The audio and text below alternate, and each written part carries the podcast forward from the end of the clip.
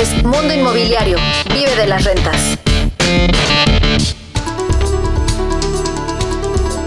¿Cómo le va? Muy buenas tardes. Esto es Vive las Rentas Radio. Soy Luis Ramírez. Bienvenidas, bienvenidos a esta hora en la que transmitimos desde la Ciudad de México para 23 estaciones a toda la República Mexicana y distintas ciudades de los Estados Unidos. Y esta hora en la que tratamos de compartirle a usted justo cómo obtener altas eh, rentabilidades, cómo vivir de las rentas, cómo tener rendimientos superiores a los que estamos acostumbrados en México y en el mundo. Desde ahora lo invito a que entre a vivedelasrentas.com y que conozca más de lo que hacemos, las oportunidades que hay de inversión y también las oportunidades que tienen, tienen las personas de vivir en nuestros espacios, espacios dentro de las ciudades asequibles y que sin duda, eh, dicho sea de paso, solucionan el problema de vivienda. Me acompañan, me acompañan los co-conductores de este programa y también socios de las Rentas, Eduardo Aguilera, Pablo Mateos, ¿cómo están? Buenas tardes. Hola, buenas tardes, Luis. Pues muy, muy bien, muy bien, muy emocionado una semana más con grandes avances aquí Vive de las Rentas. Sin duda, Eduardo Aguilera, eh, te saludamos hasta Puebla, andamos a tope por allá también. Sí, aquí muy contentos, ya con Living Universidad en, en plena euforia. La verdad es que eh, ha sido muy satisfactorio eh, encontrar la respuesta del mercado a, un producto tan diferente como este. Eh, es impresionante. Ya, ya les digo que quedan muy pocos ya por, por rentarse porque toda la gente se ha volcado y, ha sido algo muy singular. El producto fue diseñado para estudiantes y el entorno de la universidad y, casualmente la universidad está cerrada por pandemia, eh, eh, empieza en enero. Y sin embargo, ha sido un producto que no existe en el mercado y por lo tanto todos los que están buscando rentar están queriendo venir a rentar aquí a Libre Universidad porque es un producto espectacular. Entonces, eso lo quería ligar, esta experiencia que he tenido en estos últimos días, en donde además el administrador ha tenido citas, pero les hablo de 20, 30 citas todos los días. La gente está volcada a venir a, visitar Living Universidad. Y esto me hace pensar que siempre tienes que dar un plus, que, que los productos que desarrolles, sobre todo con este enfoque de alta rentabilidad, tienen que verdaderamente solucionar el problema de la vivienda. Tienen que tener estar en ubicaciones muy accesibles, tanto para transporte público como en la red de comunicación, tienen que tener un confort y un equipamiento adecuado justamente a lo que necesita la gente que va a rentar para vivir confortablemente y para generar este estilo de vida que queremos generar en Vive de las Rentas. Entonces, cuando tienes un producto así, es un producto que está, eh, digamos, blindado contra cualquier cambio del medio, pandemia o, cualquier cosa que puede pasar, ¿no? Eh, ahora, imagínate cuando ya esté abierta a partir de enero esta universidad, bueno, vamos a tener que construir cinco Living Universidad para poder dar cabida a la demanda. Pues ya estamos construyendo uno más ahí en Puebla, nuestro cuarto edificio. Pero interesante lo que comentas, Eduardo, porque sin duda, eh, pues eh, hay que recordar que este edificio lo, lo, inauguramos el 10 de septiembre pasado. Y bueno, pues ahora ya están, como tú bien decías, volcados los inquilinos a alquilar estos espacios que contienen todo. Es un producto diferente porque están totalmente equipados en espacios, sí, de 18 metros cuadrados, 14 eh, metros cuadrados, pero con dobles alturas, tienen cama y, o sea, no tienen que llevar muebles, están todos los mobiliarios eh, empotrados a la, pues al, al, Smart Depa, como lo hemos denominado, y, y, contienen todo lo que se necesita, lavadora, eh, tienen, por supuesto, cocina, el espacio para estudiar, la cama, eh, lugares de, además, eh, nuestro rooftop, porque creamos un estilo de vida en todos los edificios, donde las amenidades justamente, pues pueden los huéspedes hacer ahí coworking o incluso, pues se pueden conocer personas, ¿por qué no hablar de networking? Y la verdad es que creamos un estilo de vida y como tú bien lo decías, qué ironía, ¿no? Un edificio diseñado para estudiantes, porque así se llama, Living Universidad. No hay universidad, si aún así está top y lo mismo ha pasado con otros edificios que tenemos ya funcionando y es que como tú dices, teniendo un producto innovador como este, pues se blinda, se blinda de las eh, crisis que pudiera haber. Hablando de crisis, yo quiero comentar porque es importante eh, y está muy en boga este, este tema de Evergrande allá en China, esta empresa que está eh, justo pues en impago, que está al borde del quiebre. Se especula, se especula que el gobierno chino pudiera rescatarla, se especula que pudiera quebrar. En fin, esta especulación ha hecho que los mercados internacionales hablen de el Lehman Brothers eh, chino, ¿no? Recordaremos que Lehman Brothers fue aquel que detonó, aquel caso que detonó con el tema de las hipotecas y la burbuja inmobiliaria en 2008 en Estados Unidos, esta crisis eh, tremenda que tuvimos en el mundo. Eh, y bueno, pues comentar que, que yo veo complicado, complicado que China, una economía tan importante, la segunda economía del mundo, pueda, y la que perfila para ser la primera, pues permitiera que, a menos que fuera por estrategia, que esta empresa Evergrande o Evergrande eh, quiebre y, o, deje de pagar, lo cual colapsaría la economía china. Y hay que eh, revisar cómo estamos parados, ¿no? Por supuesto, creo que afectaría a toda la economía global. Eh, de Latinoamérica sería también afectada, sobre todo los que tienen muchos negocios con China. Afortunadamente, afortunadamente México no tanto.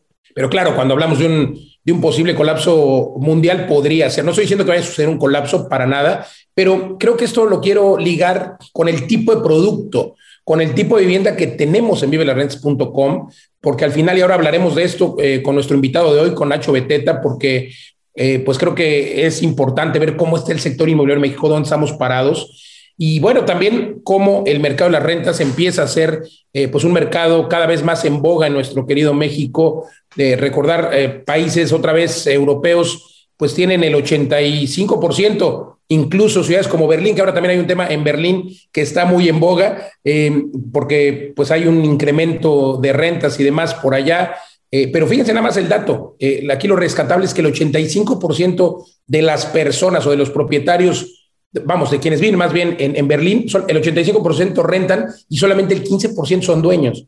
Entonces, estamos transitando hacia un mercado de rentas, pero un mercado de rentas que quiere un producto como el que no hay más que el que tenemos en vivelarrentas.com. Pablo Mateos. Sí, muy interesante, Luis, estas noticias del mundo. Eh, también ahí en Berlín justo ha habido un referéndum sobre eh, los grandes tenedores, se llaman en España, de, vivienda, y, lo que quieren es que el gobierno expropie la vivienda. O sea, es un tema... Va a haber un referéndum justo eh, junto con las elecciones para preguntarle al pueblo un tipo de referéndum mexicano, para preguntarle al pueblo si quieren que el gobierno expropie, lo cual, perdón Pablo que te interrumpa, pero es que atenta contra la propiedad privada y si se diera, pues sería un tema a, analizar, porque en un país como eh, Alemania, en un país de primer mundo que se atente contra la propiedad privada, que es la base eh, pues de la economía, de la sociedad, eh, sería algo, desde mi perspectiva como abogado, grave. Sí, o sea, no, no creo que prospere, pero, pero sí pone, eh, eh, pone de relieve un problema, el problema de la vivienda, ¿no? que es el que decimos también aquí en México, en Estados Unidos, en muchos lugares. Tenemos esta generación millennials, que es una de las generaciones más grandes, bueno, como fue la de sus padres, baby boomers, digo, perdón, la, generación X, que son los hijos de los baby boomers. Entonces, eh, es una generación grande que, necesita vivienda y, lo que hacemos en Vive de las Rentas pues es proveer ese tipo de vivienda flexible, estos espacios asequibles en el centro de las ciudades, que es lo que necesita esta generación. Entonces, los gobiernos en todo el mundo pues tienen que actuar, en primer lugar, yo diría, flexibilizando los requerimientos de, vivienda, de licencias de, de, obra, etcétera, y también abandonando ese concepto de vivienda tradicional del siglo XIX que todavía está en la legislación de urbanismo, ¿no? donde piensan en una vivienda como una casa donde viven seis, ocho personas, ¿no? Y no estas viviendas unipersonales que construimos en Vive de las Rentas, que, mm, que son muy funcionales y pueden tener perfectamente 15, 18, 20 metros cuadrados. En fin, bueno, pues quería, eh, mi tip de la semana tiene, tiene más que ver con un tema un poquito más eh, filosófico y, y biológico, eh, he estado leyendo un libro muy, muy interesante de Juan José Millás y Juan Luis Arzuaga, que se llama La vida contada por un sapiens a un neandertal. Eh, es un tema de, bueno, es, es, un escritor que me gusta mucho, muy divertido, Juan José Millás, y se mete en temas de biología. Y de repente hay un capítulo en el que hablan de que los seres humanos somos eh, un, un, ser que imagina, y la palabra imaginar viene de las imágenes. O sea, tenemos un cerebro visual mientras que otros mamíferos tienen un cerebro olfativo. Pensarán a dónde va este Pablo con estas historias aquí en un programa sobre inversiones en bienes raíces. Pero este tema de, del, del, aspecto visual, en cuanto leí este, este capítulo, me acordé que tuve una conversación con mis hijos en la que yo les empezaba a describir cómo va a ser una casa que vamos a remodelar para la familia y ellos y, agarró uno una servilleta y empezó a interpretar ese plano, ¿no? Yo no había hablado de planos, pero él, su instinto fue visualizar esto que yo le estaba describiendo, ¿no? Y eh, lo que hacemos en nuestro curso intensivo Vive de las Rentas es precisamente eso, agarrar unos planos de una propiedad y visualizar cómo, eh, cómo distribuir, cómo dividir esos espacios y, utilizamos una, bueno, lo hacemos a mano y después utilizamos una herramienta que nos recomendó mucho Eduardo eh, para hacer unos planos y unos renders rápidos. Y, esa herramienta que es muy fácil, no, no, es nada, no tiene nada que ver con AutoCAD, es una cosa como para amateurs, pues nos ha ayudado mucho incluso en las obras. Yo he llevado impresiones de, estos renders rápidos y a los albañiles les encanta porque eh, esa imagen que yo tengo de cómo va a quedar esos espacios, se la transmito muchísimo más fácil a través de una imagen. Bueno, entonces mi tip sería eh, visualicen esos espacios que, que, quieren también para sus huéspedes. Tenemos alumnos que han hecho renders y con esos han hecho anuncios y les llueven, eh, les llueven las llamadas para rentar y son espacios que todavía no se han creado, simplemente están en un render, pero ese concepto lo plasmas en una imagen y es como puedes transmitir mejor eh, eh, esta idea para que luego se haga realidad. ¿no? Entonces, el tip sería plasma tus ideas en imagen y luego haz la realidad. Genial, Pablo. me, me, hiciste recordar, justamente ayer estaba con un inversionista que que quiere invertir en el proyecto de España.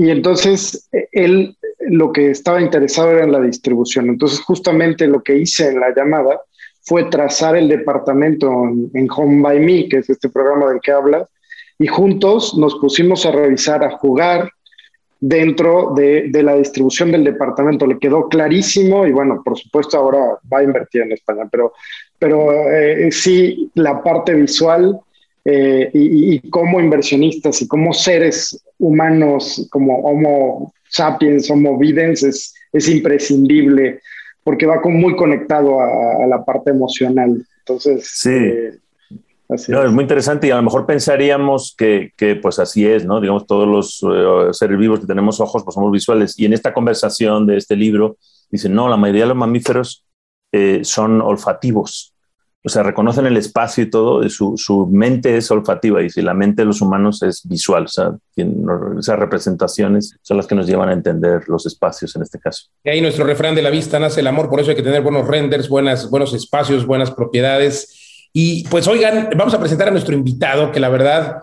eh, queridos socios, eh, pues es un personaje reconocido dentro del, dentro del eh, sector inmobiliario, también un personaje colega, porque también está en medios de comunicación. Les hablo de Ignacio Beteta Vallejo. Mi querido Nacho, muchísimas gracias, pues eres, caray, tienes un montón de, currículum, pero brevemente podría decir que ha sido director hipotecario en Banco del Atlántico, por ejemplo, director y catedrático de la Escuela de Economía de la Universidad de Anáhuac, comentarista en el canal 11 y en Radio Fórmula, en fin, además escritor, has escrito tres libros, alguno de ellos me lo has dedicado en mi programa, por cierto, muchas gracias, eh, querido Nacho. Bienvenido a Vive de las Rentas, eh, radio, eh, uno de los temas que justo platicamos hace un momento era este tema de, de, Evergrande y de pues cómo podría afectar en un momento dado a la economía. ¿Tú cómo lo ves? ¿Viene algo complicado para el sector o para la economía en general? Bueno, no es algo bueno. Hay que partir desde, desde ese punto de vista. Sí es un problema a nivel mundial, pero este, hay que acotarlo. No va a ser un Lehman Brothers por dos razones. Una de ellas, la deuda de eh, Lehman Brothers era del doble de la que tiene Evergrande. Era de 600 mil millones de dólares, una cantidad que no podemos, más o menos la mitad del PIB de México. La de Evergrande es de 300 mil millones de dólares. Entonces, es de la mitad. Y la colocación del, o sea, quienes compraron bonos, digamos, de Evergrande son principalmente chinos. Entonces, se acota mucho de que no esté desperdigado entre toda la población del mundo como Lehman Brothers, sino que está acotado. Y lo que tú mencionaste al principio, Luis, es muy importante ver que el gobierno chino es muy paternalista en ese sentido, no va a dejar tronar una empresa que le afecta a toda su economía. Puede llegar, desafortunadamente, a generar ciertas presiones sobre las monedas emergentes. Dicen, hoy pues, si a China le fue mal, este, los, vámonos a lo seguro, vámonos a los dólares. Pero podría generar cierta presión sobre los tipos de cambio pero definitivamente no va a ser una catástrofe como la de Lehman Brothers del 2008. Dios nos libre.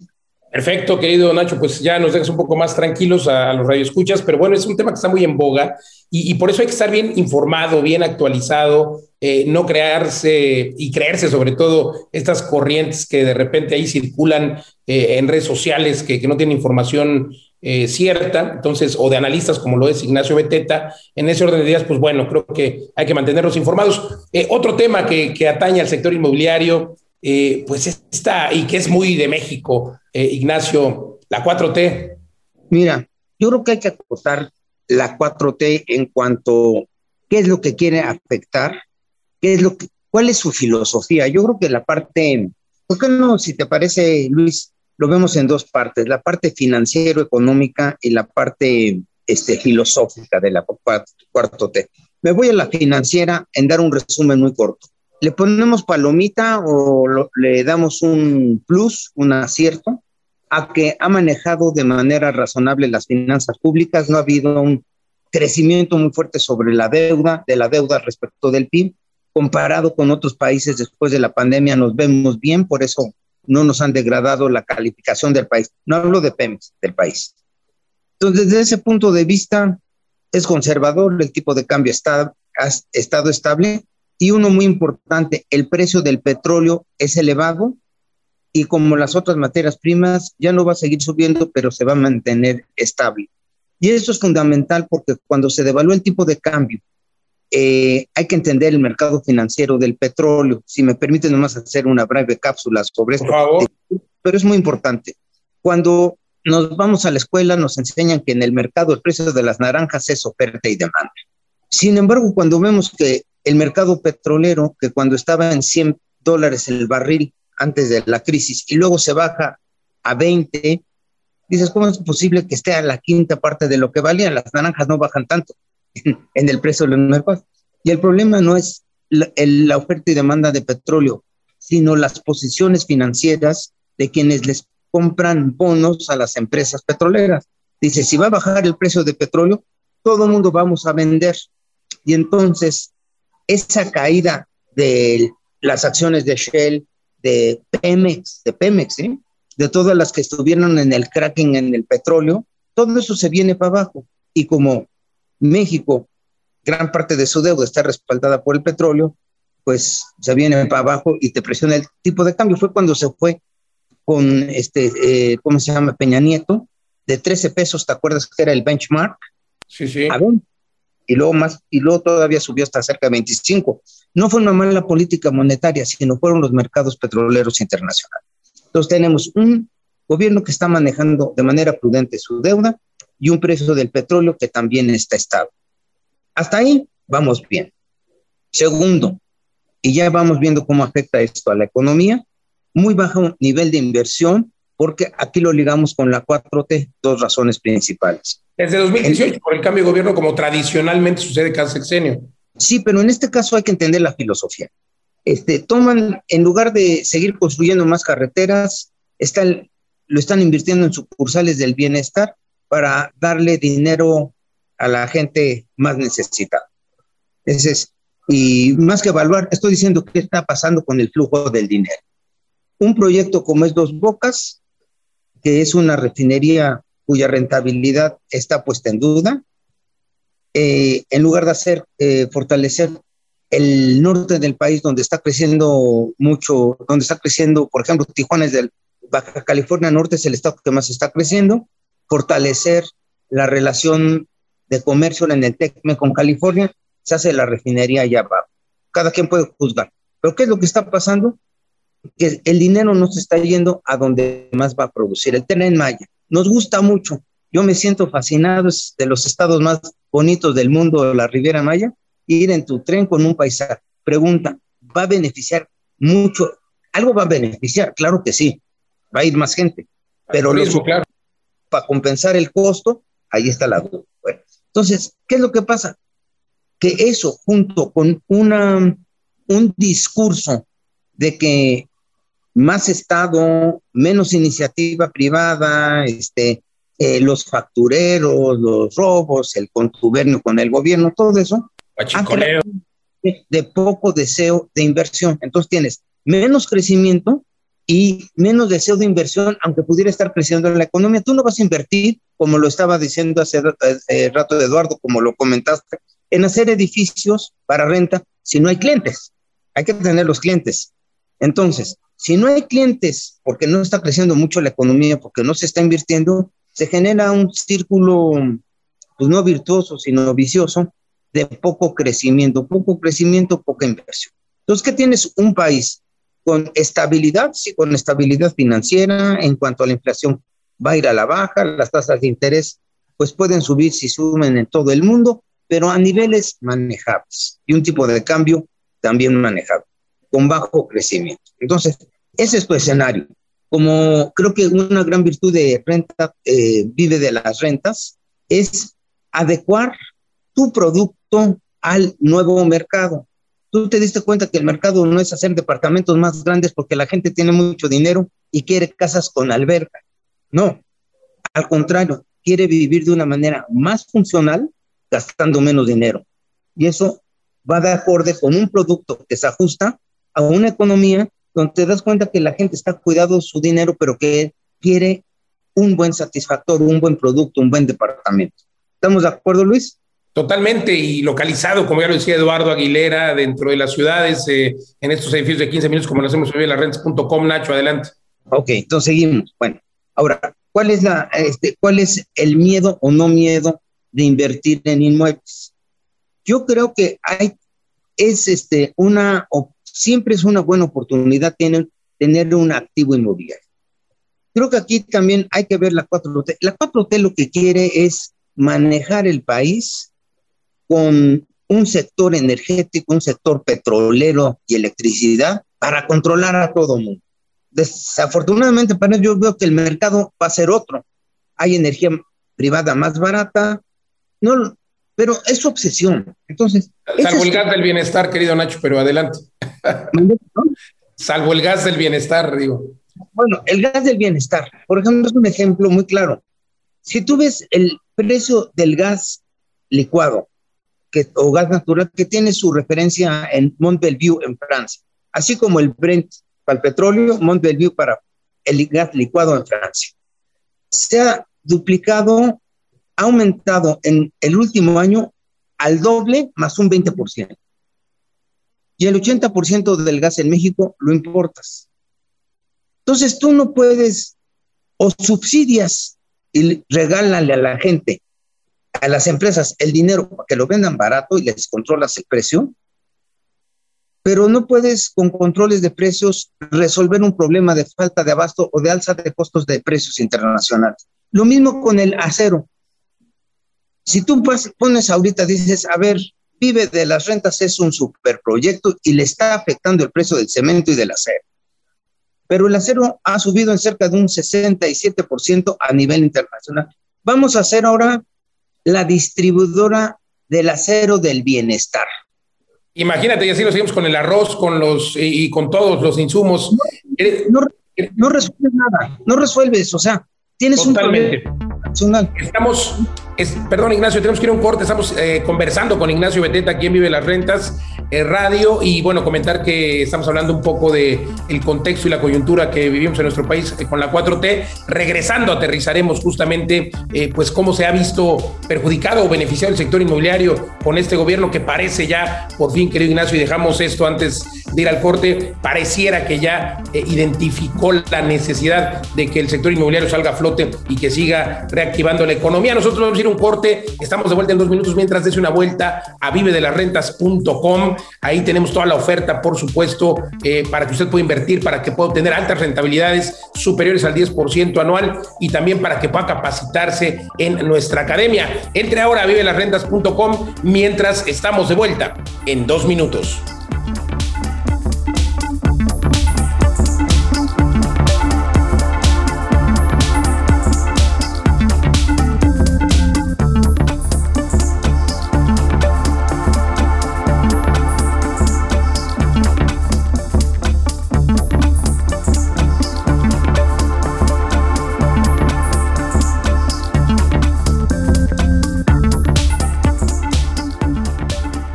Escuchas Mundo Inmobiliario con Luis Ramírez, experto en negocios inmobiliarios. Escuchas Mundo Inmobiliario con Luis Ramírez, experto en negocios inmobiliarios. Continuamos.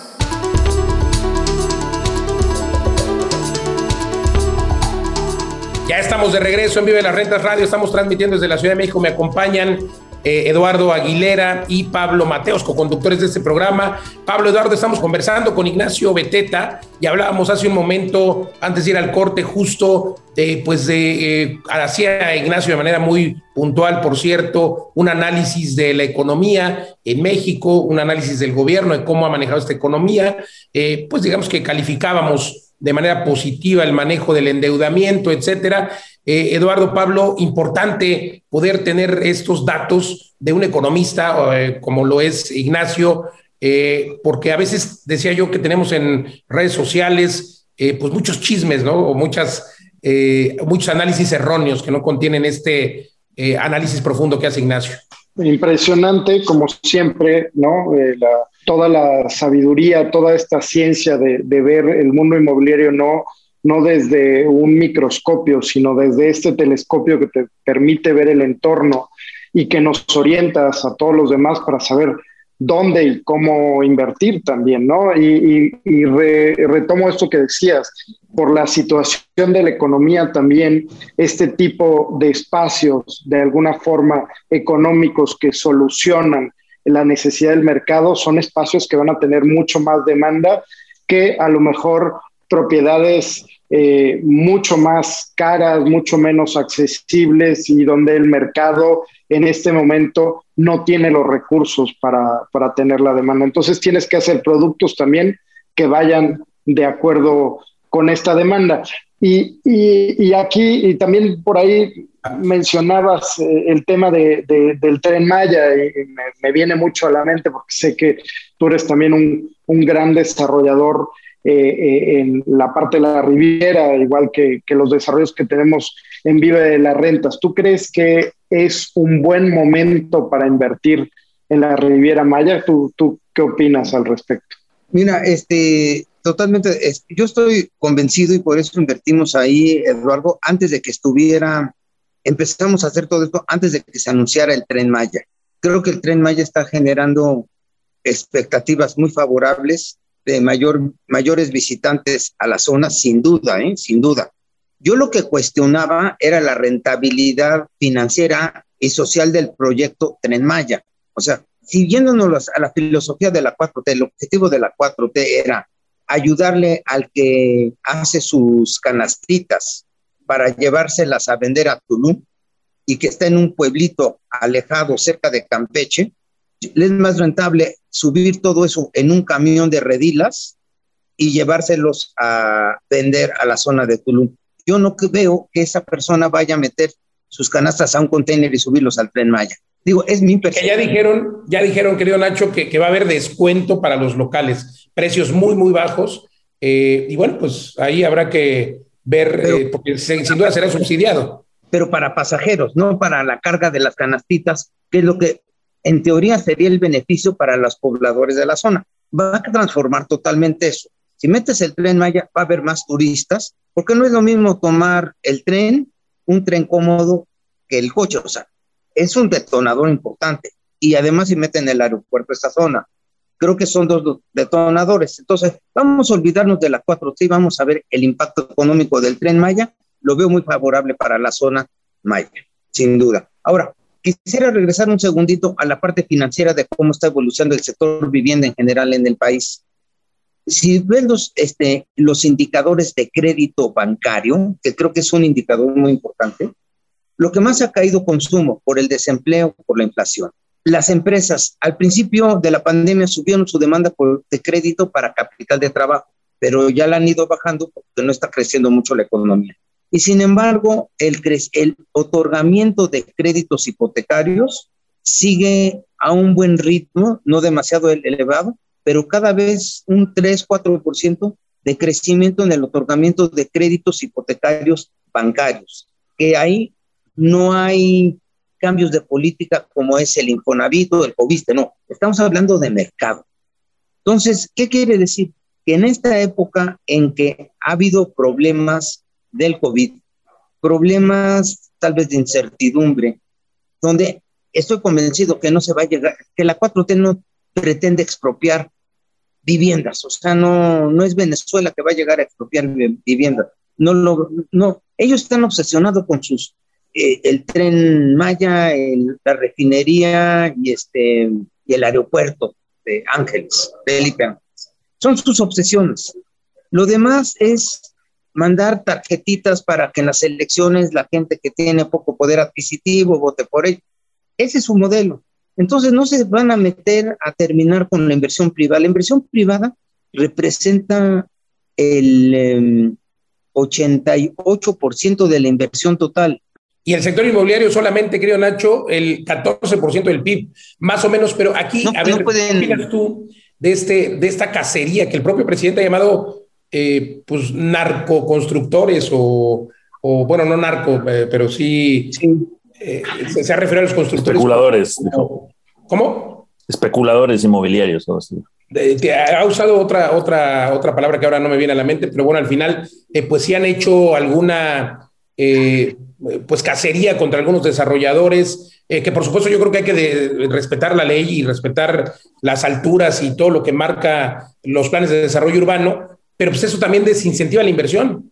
Bueno, mira, a ver, vamos a verlo desde dos puntos. Primero, desde el punto de vista financiero, quiere decir, ¿qué estás viendo? Uno, invertir en bienes inmuebles no estás en riesgo de que te lo expropie. Dos, lo que tú comentas, la rentabilidad en México inmobiliaria es mayor que la de Estados Unidos. En Miami, si te llevas un 4% sobre tu inversión, es muy bueno. Entre 4 y 4,5 y es buenísimo. Y, los departamentos estos carísimos ahí en Brickell y todas estas zonas, 2%, es un juguetito nada más. Y te vas a San Francisco, estarías feliz si logras con las rentas cubrir tus impuestos predial y tus gastos del condominio. O sea, rentabilidad cerca de cero. Tú, ustedes ofrecen 10%, otros departamentos tradicionales tal vez te vas entre el 4 y el 6%. Bueno, es atractivo, pero además tienes la plusvalía del inmueble, hay que saber escoger. Entonces, eso es muy importante. Ahora, va, entonces, conclusión, tenemos tasas de interés bajas para poder adquirir una, este, contratar una hipoteca para comprar. Eh, por el otro lado, tenemos que los eh, desarrolladores tienen acceso a, los créditos puente a buenas tasas y esto lo está llevando a final de cuentas a tener un mercado inmobiliario donde una economía que no está creciendo mucho se ha mantenido a flote.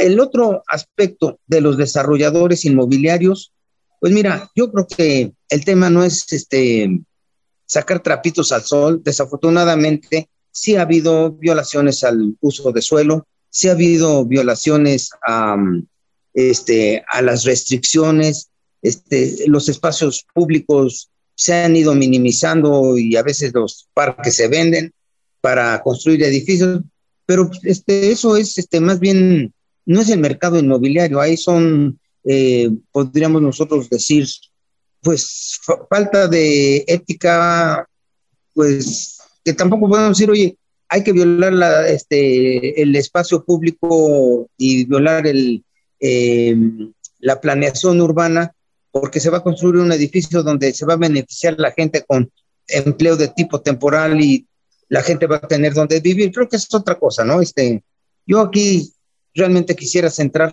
el tema sobre la, eh, el beneficio financiero que te da el tener un activo, no solamente para poderlo rentar como lo hacen este, mucha gente que compramos inmuebles para renta o ustedes que...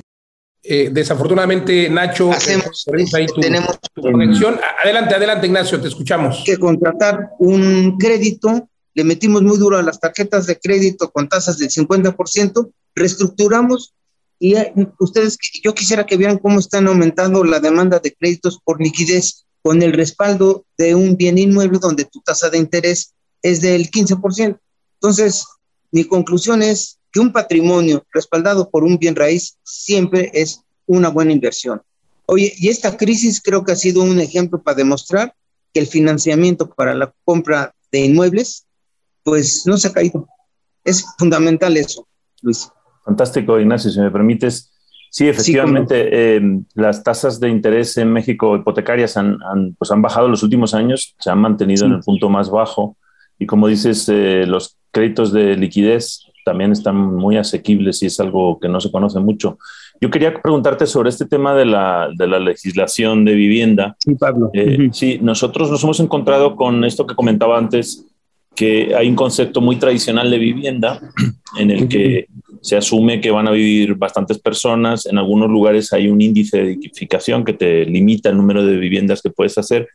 Eh, ¿qué, ¿qué, tan, qué, qué, apertura ves tú en, en general en, en, el gobierno? Ya sé que, que, va a nivel municipal esto, pero para que vayan abriéndose a estas nuevas fórmulas de, de vivienda unipersonal, eh, más, más flexible y, y, y, que no apliquen esos, esos ratios. Y la, también lo que veo que los desarrolladores un poco en general reproducen ese modelo porque, porque es lo que saben hacer. También los arquitectos como que no se plantean hacer otra cosa, ¿no? Hacen un edificio, un mix de departamentos de tres, dos recámaras, a lo mejor como mucho de una, pero como que intentan venderle a, a todo el mundo que caiga, ¿no? A familias con hijos, a personas mayores, a jóvenes, eh, y, y, no permite esa especialización que nos daría eh, un edificio como el nuestro, como los nuestros, que pudieran estar en régimen de condominio, no solamente en fideicomiso, como, como están los nuestros.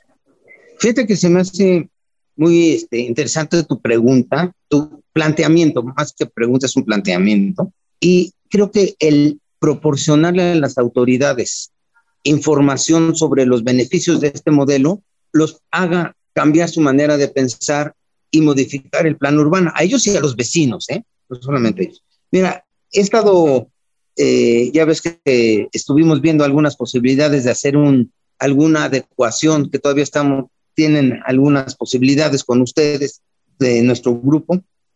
Y dices, a ver, ¿qué ventajas tiene esta para la zona?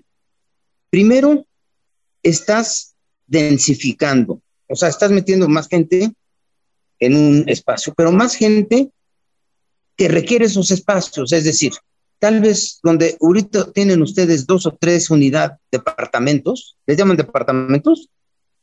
Eh, los nuestros Smart Depas o o depas, okay. Tienes dos, tres depas.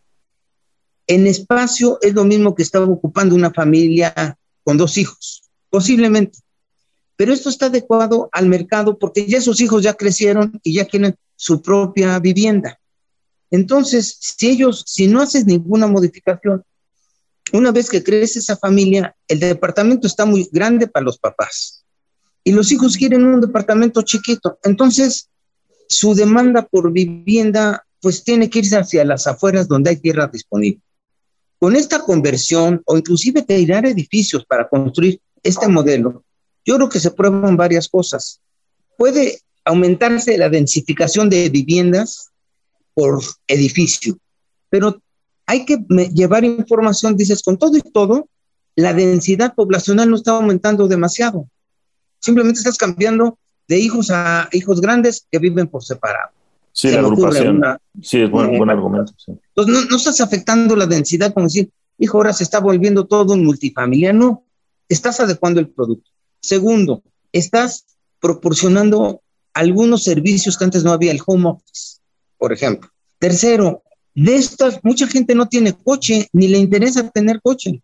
El día que quiere lo va a rentar o paga Ubers o usa transporte público. Entonces, tampoco vas a aumentar mucho el tráfico, pero hay que tener información. Entonces, mi recomendación sería, yo creo que sí puede haber una apertura, pero ustedes como gente que, la verdad, dentro del medio inmobiliario es gente científica porque documentan sus cosas, tener este tipo de información para mostrarle a las autoridades que estás generando un producto que se necesita en las ciudades, que estás beneficiando a las ciudades y que no estás generando ningún tipo de caos. Esa sería mi recomendación.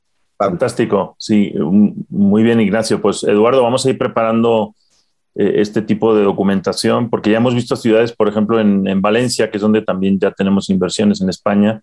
Hay uh -huh. un modelo que se llama alojamiento turístico, ¿no, Eduardo? Y, y va uh -huh. por ahí también. O sea, es, es una uh -huh. manera de, de, permitir la subdivisión en espacios pequeños que tampoco, que se van a rentar durante periodos cortos. Es un poco el modelo. Sí, sí es, es, importantísimo. Como desarrolladores, políticos, ciudadanía se tiene que ir adaptando a las nuevas necesidades de las nuevas generaciones y, es un camino que, a algunos le agarramos más rápido, pero tenemos que ir convenciendo a los otros, como a nosotros nos ha costado incluso internamente convencer a arquitectos, a ingenieros, a carpinteros, para ir diseñando todos estos nuevos espacios con un enfoque diferente al que habían aprendido en la escuela, por ejemplo. ¿no? Y, por ahí me, recuerdo, eh, Luis Pablo, cómo ahora eh, en, el curso que tuvimos el fin de semana pasado, este intensivo del reto de los 90 días, en donde estos nuevos estudiantes empiezan a ver un nuevo enfoque de, de, cómo crear y cómo responder a estas necesidades. Y por ahí había un arquitecto que, que había entrado a nuestra mentoría y había cambiado el, el, enfoque que tenía y había empezado a desarrollar cosas nuevas. Y, y, la primera respuesta de, de, los alumnos era, bueno, pues es que es normal, es arquitecto, para él es más fácil. Y, justo es lo contrario, ¿no? Eh, por eso la academia vive de las rentas, lo que estamos haciendo es enseñando a otros a tener este nuevo enfoque y es impresionante como evaluadores, ¿no? Evaluadores que llevan 20 años en el mercado que dicen, pues yo creía que de todos me las sabía y ahora que entiendo, veo que hay muchas cosas nuevas que tengo que aprender. Arquitectos, abogados, o sea, gente que había estado, bueno, y, inmobiliarios, ¿no? Y banqueros, eh, ¿no? Eh, incluso banqueros o fiduciarios que ahora son clientes, alumnos y demás. Entonces, eso, estamos tratando de contribuir de una manera muy orgánica. Exacto, sí, ha, ha sido muy interesante ese proceso, ¿no? Oye, yo de mi parte los felicito porque realmente es algo innovador, es algo innovador, o sea, es este, es fuera de serie lo que han hecho ustedes. Muchas gracias, querido Nacho. Muchas gracias, y, el comentario de un experto como tú, te lo agradecemos. Cuéntanos un poco de, estos libros justo que, recogen y analizan eh, el sector inmobiliario. ¿Cuáles son las zonas, eh, eh, este satélite, como tú lo denominas, para invertir? Hablabas de la plusvalía hace un rato, decías, Claro, tener un 10% de rentabilidad es muy bueno, pero si tienes también plusvalía, pues se vuelve, doblemente bueno. ¿Cómo identificar una buena plusvalía? ¿Cómo le dirías a la audiencia que no tiene experiencia en el sector, eh, cómo vigilar e identificar lugares con plusvalía? Mira, yo creo que no hay libros para eso, ni hay recetas. Yo creo que es muy bueno, hace un análisis muy bueno. Mira, a veces, ¿sabes quién son muy buenas las esposas, cara? Y las mujeres porque como gente que van a vivir ahí. O, sea, hay que tener varias o cómo, querido Ignacio. No, no, no, no. Mande, perdón. Hay que tener varias o, cómo. No, no, no, hay que tener un equipo de asesoras. Ah, equipo de asesoras, ya, ya. muy bien, muy bien. No, fíjate que este, a veces uno se va con lo financiero, con lo técnico, y se nos olvida la parte humana, porque en una casa tiene mercado, o sea, hay quien quiera comprar porque la gente quiere vivir ahí porque le gusta. O sea, tú, si yo platico contigo, con Luis, con este Pablo, pues vamos a hablar de números, vamos a hablar de lo financiero, qué buen producto es este, etcétera, etcétera. Oye, pero ya, a ver, vamos a preguntarle a la gente que vive. O sea, estamos viendo que hay mercado y se les renta. A ver, la otra parte, ya les preguntamos a la gente que está viviendo ahí qué opina, está a gusto los que rentan ahí. No sé, a veces a los hombres, por eso te digo que es que las mujeres, lo primero que te dicen, oye, la gente está contenta. Ah, caray, no les he preguntado. Sé que hay mucha gente que me quiere rentar, pero, oye, ¿qué más les gusta? ¿Qué más? Ahora, las ciudades como que se van transformando y luego, pues hay muchos factores imprevistos. Si tú tenías un edificio sobre una, un eje en México donde te meten el segundo piso, pues se va a venir para abajo el valor de tu inmueble porque vas a ver una loseta de cemento, una viga de cemento enfrente de tu departamento. Entonces, pero eso no lo puedes prever. Ahora, ¿qué haces? Bueno, primero, oye, vamos a ver la calidad del inmueble lo que comentaba Eduardo, la ubicación, que está cerca de la universidad. Hoy los alrededores, ¿cómo están? ¿Cómo podemos ayudar un poco a que se mantengan, por ejemplo, en el caso de la Universidad de Puebla, eh, que esté jardinada la zona, que haya lugar para bicicletas? Es decir, tiene uno que ir adecuando el producto para que no se eche a perder la zona. Entonces, este, pues eso sí, hay algunas zonas buenas que luego se, por X o Y razón, aumentó el nivel de delincuencia. ¿Qué puedes hacer tú como externo ahí? Nada. Entonces, seguramente va a bajar el precio. Va a bajar el precio. Entonces tienes que pensar que esté en un buen lugar, bien ubicado, que el entorno sea bueno. Y pues no hay recetas, pero hay muchos elementos que hay que combinar para ver cuál puede ser la perspectiva. Sí, van a hacer un parque cerca y va a pasar una carretera por ahí a poca distancia, pues sabemos que eso nos va a permitir eh, tener un inmueble que sea atractivo y eso le da la plusvalía. Pues excelente, querido Ignacio. Oye, de verdad, siempre un gusto, un deleite charlar contigo. Gracias, te mando un abrazo. Eh, ¿Dónde te encontramos? Ahorita estoy aquí en Puebla, en el Intercontinental. Al rato le hablo a Eduardo para saludarlo y si tengo tiempo nos echamos un café. ¿Cómo estás en Twitter, Ignacio Beteta, o en, o en redes sociales?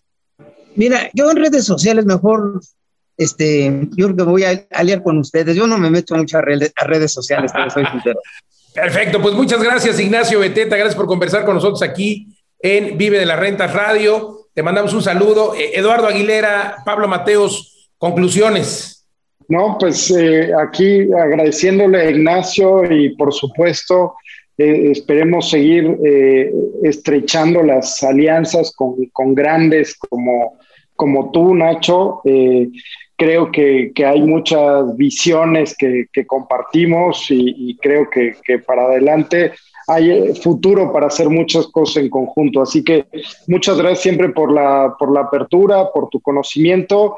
Y bueno, pues como lo dijo Nacho, inviertan en Tulum. Hay muchos de estos factores, Tren Maya, turismo recuperado eh, mejor de como estaba en 2019, la apertura del aeropuerto es un lugar, Tulum, en este momento, desde mi perspectiva, es el lugar más caliente para invertir en bienes raíces y donde le recomendamos a, todos nuestros usuarios. Así que visiten videolarrentas.com diagonal invierte y vean todas las posibilidades. Y nuestro equipo comercial y de asesoras eh, de inversión, con gusto les darán un coaching totalmente gratuito que dura 30, 40 minutos, así que escríbanos en redes sociales, síganos en radio, eh, sábados a las 4 de la tarde, sigan al maestro de las rentas y te cedo la palabra, Pablo. Muchas gracias a todos y bonito fin de semana. No, pues muchísimas gracias y un placer tener aquí a Ignacio Beteta, que para mí es eh, uno de los maestros de las rentas, porque yo cuando conocí su, su perfil me encantó que combina desarrollador, eh, bueno, un, pasado eh, profesional en el mundo bancario y, sus libros y su, enseñanza, pero además tiene esta parte patrimonial familiar que a mí me encantó conocer y que, y que pues lo que queremos nosotros es aprender de, esa, de, esas, eh, de esas maneras de gestionar el patrimonio a largo plazo y, y, vivir de las rentas, que es el libro, es el título de nuestra empresa. Entonces, muchísimas gracias, eh, Ignacio. Ya en otro momento conversaremos sobre estas estrategias patrimoniales a, largo plazo. Totalmente de acuerdo contigo, Pablo Eduardo. Pues bueno, Ignacio, un gran invitado. Recuerde usted que eh, se puede vivir de las rentas, ya lo decía Ignacio, de manera muy puntual, no es en cualquier lugar. Hay que ponerse las lentes, que de esto habla también Pablo, o tener estas asesoras de las que hablaba Ignacio, pero siempre tratar de entender, desayunar, comer, cenar bienes raíces es la clave para identificar estas oportunidades. Hablamos en este programa de justo cómo en este momento la coyuntura permite hacer muy buenas inversiones. Todavía hay tasas hipotecarias bajas, van a subir, van a subir pronto, lo hemos dicho varias veces. El momento de invertir es ahora, así es de que pregúntenos por favor en las redes sociales y en todos lados nos encuentra como Vive de las Rentas. Vivan ustedes de las rentas, acompáñenos. Yo soy Luis Ramírez, le agradezco mucho el favor de su atención y nos vemos aquí el próximo sábado, 4 de la tarde, por el Heraldo Radio. Hasta la próxima.